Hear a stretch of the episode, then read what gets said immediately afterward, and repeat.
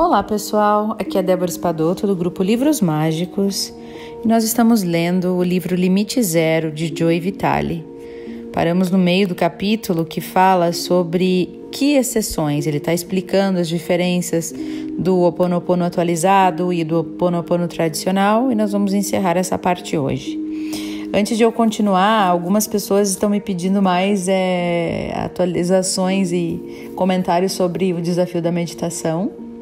É, vou dizer que hoje eu tive uns contratempos, mas acho que é legal a gente se conscientizar de que a vida continua, né? As coisas vão funcionando na nossa volta e e às vezes a gente está com alguém em casa, às vezes tem um tem alguém que a gente não não não pode parar de dar atenção, alguma coisa, mas a gente é uma questão da gente se priorizar, né? Capaz que não vai ter um uns cinco minutinhos para ficar no banheiro em silêncio, em algum cantinho que possa estar tá sozinho, ou até fazer próximo de outras pessoas e simplesmente fechar os olhos e resetar um pouco o sistema, né?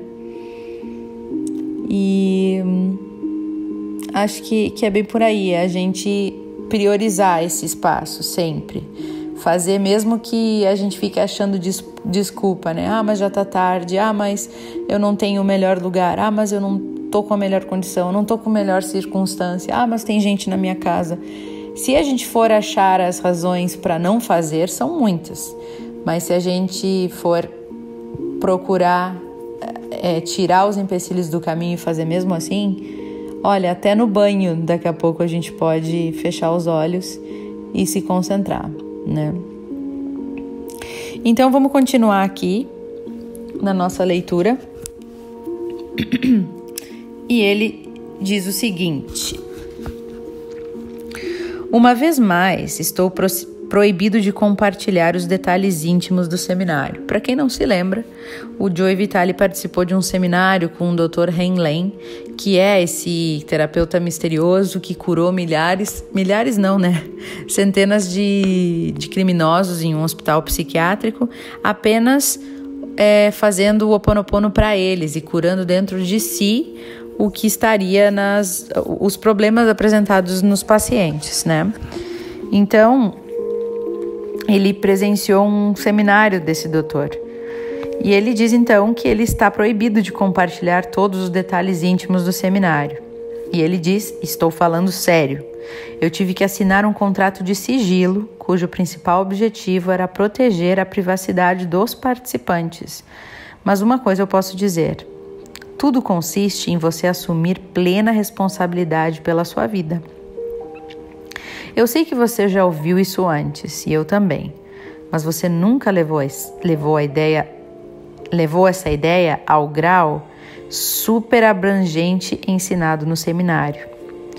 Ter completa responsabilidade significa aceitar tudo, até mesmo as pessoas que entram na sua vida e os problemas delas, porque os problemas delas são os seus problemas também. Eles estão na sua, na sua vida e se você assumir a plena responsabilidade pela sua vida, você também tem que assumir a plena responsabilidade pelo que elas estão experimentando. Né? E eu o desafio a repetir isso que você acaba de ler. Então eu vou ler de novo para gente. Ter completa responsabilidade significa aceitar tudo, até mesmo as pessoas que entram na sua vida muitas vezes sem ser chamadas, né? e os problemas delas. Porque os problemas delas são os seus problemas por estarem na sua vida. Elas estão na sua vida e se você assumir a, a responsabilidade plena pela sua vida, você também tem que automaticamente assumir a plena responsabilidade pelo que essas outras pessoas estão experimentando. Então, para a gente lembrar, tudo, absolutamente tudo que está na nossa vida é responsabilidade nossa, mesmo os problemas de outras pessoas. É, este é um conceito que vira a nossa cabeça, eu sei, que abre a mente e paralisa o cérebro. E viver esse conceito significa transformar a sua vida como nunca aconteceu antes. Entretanto, compreender a ideia de 100% de responsabilidade está além do que a maioria de nós está pronta para fazer. Quem dirá então aceitar? Né? No entanto, uma vez que você a aceita, a pergunta seguinte é como você se transforma para que o resto do mundo, do mundo também mude. A única maneira segura é fazer isso por meio do Eu Te Amo. Este é o código que libera a cura, mas você o utiliza em si mesmo e não nos outros. Lembre-se de que todos os problemas deles também é o seu problema, de modo que trabalhar neles não ajudará você. Eles não precisam da cura, você é que precisa da cura. Você precisa curar a si mesmo. Você só pode fazer por você. Você é a fonte de todas as experiências. Essa é a essência do processo modernizado do Ho Oponopono. Vá em frente e reflita sobre isso durante algum tempo. E enquanto você fizer isso, eu ficarei apenas repetindo: Eu te amo, eu te amo, eu te amo, eu te amo. Um dos pontos principais desse seminário de fim de semana é que você está agindo a partir da memória ou da inspiração. A memória, vamos lembrar disso? A gente viu já dois áudios anteriores. A memória é pensamento e a inspiração é consentimento. Quase todos nós estamos, sem sombra de dúvida, vivendo a partir de memórias. Não temos consciência delas porque somos basicamente inconscientes e ponto final. E é isso. Nessa maneira de encarar o mundo, o divino envia uma mensagem lá de cima para a sua mente. Mas, se memórias estiverem sendo reproduzidas, o que quase sempre é o caso aqui para gente, nós não conseguiremos ouvir a inspiração que dirá então agir em função dela. E como resultado, a divindade não consegue fazer nada para penetrar uma única palavra em você. Nós estamos ocupados demais com o barulho que está tendo, que está ocupando lugar na nossa cabeça para poder escutar alguma coisa. É, é, é interessante ler, ler isso aqui, né? Porque faz sentido é só falando do mesmo com outras palavras, né? De que a gente sempre está tomado de pensamentos e os pensamentos são um reflexo das nossas crenças, que são as nossas memórias, né? O que foi sendo é, arquivado a partir das nossas vivências e que ficou armazenado no nosso no nosso espaço aqui de, de memórias, né? Então a gente vai vivendo a partir das nossas vivências, a partir do que deu certo, a partir do que não deu certo, a partir do que do que a gente acredita, ou seja, a partir do nosso programa, das nossas crenças. E a gente está sempre muito vivendo e reagindo em função disso.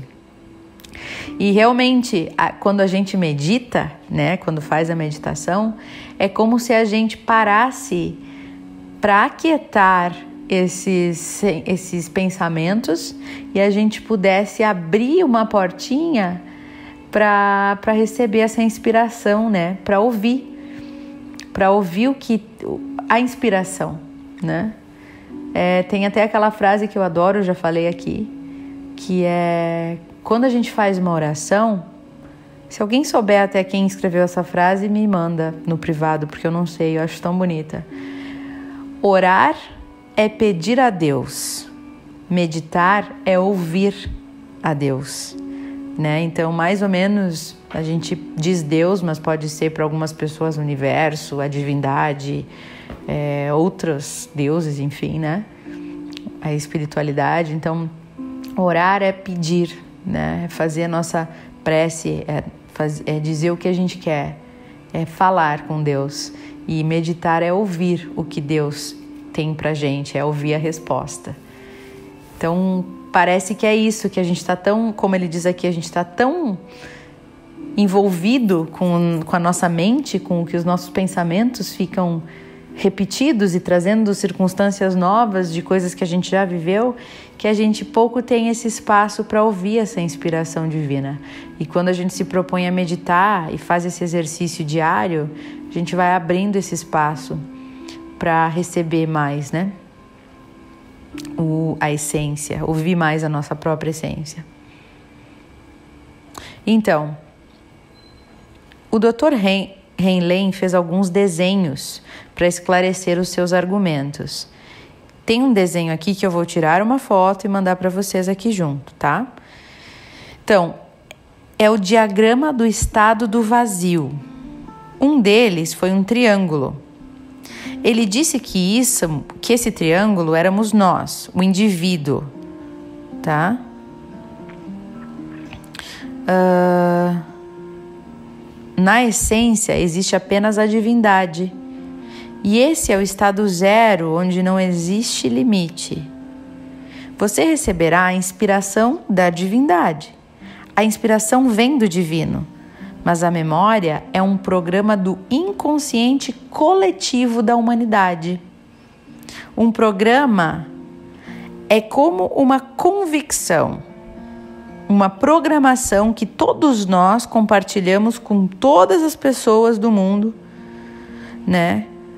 E com outras pessoas quando anotamos nelas, né? Por exemplo, coisas que todo mundo sabe por senso comum, faz parte do inconsciente coletivo. E o nosso desafio é remover todos esses programas para voltarmos ao estado zero, no qual a inspiração pode surgir. Então, quando a gente medita, é como se a gente buscasse esse estado zero, né? Esse, essa, esse estado zero de pensamento para poder entrar algo que realmente é, né? Algo essencial. O Dr. Henlen passou muito tempo explicando que as memórias são compartilhadas. Quando você detecta uma coisa de que você não gosta, tá? Uma coisa que você não gosta, você detecta em outra pessoa ela também está em você. Porque senão você não veria aquilo. Né? A gente é semelhante atrai semelhante, a gente só vê o que a gente tem dentro de nós. Então a sua tarefa, quando isso acontece, você vê algo que não gosta numa pessoa, a sua tarefa é purificar isso. Quanto mais você fizer isso, ela também deixará a outra pessoa aquilo que que tá nela, né, aquela coisa que você não gosta na pessoa, também vai ir desaparecendo naquela pessoa. Mas você precisa tirar em você e não trabalhar na pessoa, trabalhar em você. Na realidade, com o tempo, é, essa situação, essa coisa que você não gosta nessa pessoa, vai desaparecer do mundo, não vai mais ter em ninguém. Né? Esse é o caminho. Então, um dos programas mais persistentes do mundo é o ódio que as mulheres sentem dos homens. Olha só, anunciou o Dr. Henlen.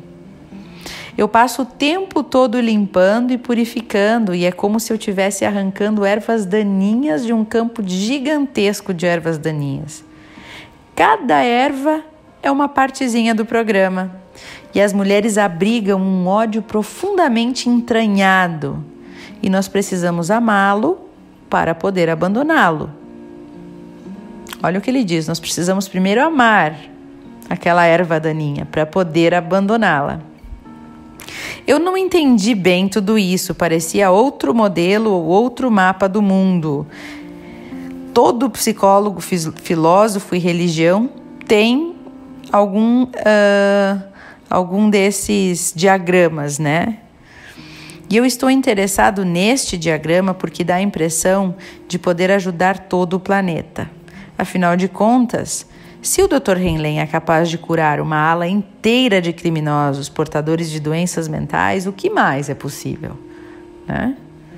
Mas o Dr. Henlen ressaltou que o Ho oponopono não é fácil. Existe um comprometimento necessário. Esta não é uma abordagem da vida à la McDonald's, disse ele. Não é um lugar onde fazemos o pedido de um fast food e somos servidos quase que instantaneamente. Deus não é um anotador de ordens. Esta abordagem requer uma concentração constante na purificação e na limpeza.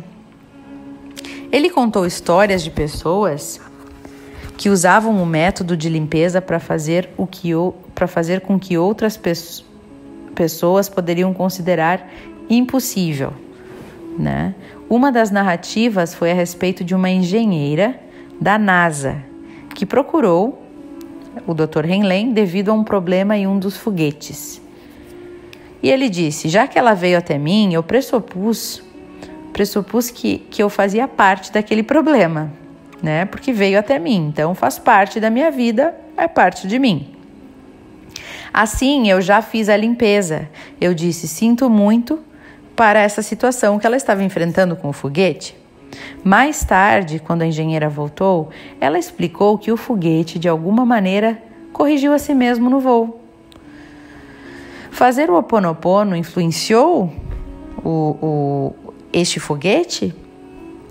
O Dr. Henlen e a engenheira acham que sim. E eu conversei com essa engenheira e ela disse que teria sido possível, teria sido impossível pelos cálculos deles, né, para que aquele foguete corrigisse a si mesmo como foi feito. E alguma outra coisa da natureza de um milagre tinha que ter acontecido. E para ela foi a realização da limpeza com a ajuda do Dr. Len. Eu não posso dizer que acreditei nessa história na hora, mas também preciso admitir que não tenho outra explicação para ela. Certo homem me procurou durante um dos intervalos do evento e disse para mim: Há um famoso profissional de marketing da internet que tem o mesmo nome que você. Eu não sabia se ele estava brincando ou não, de modo que eu comentei: É mesmo? É, disse ele. Ele é autor de muitos livros, além de escrever sobre marketing espiritual e produzir textos convincentes. Ele é um cara bem legal. Esse cara sou eu, eu declarei.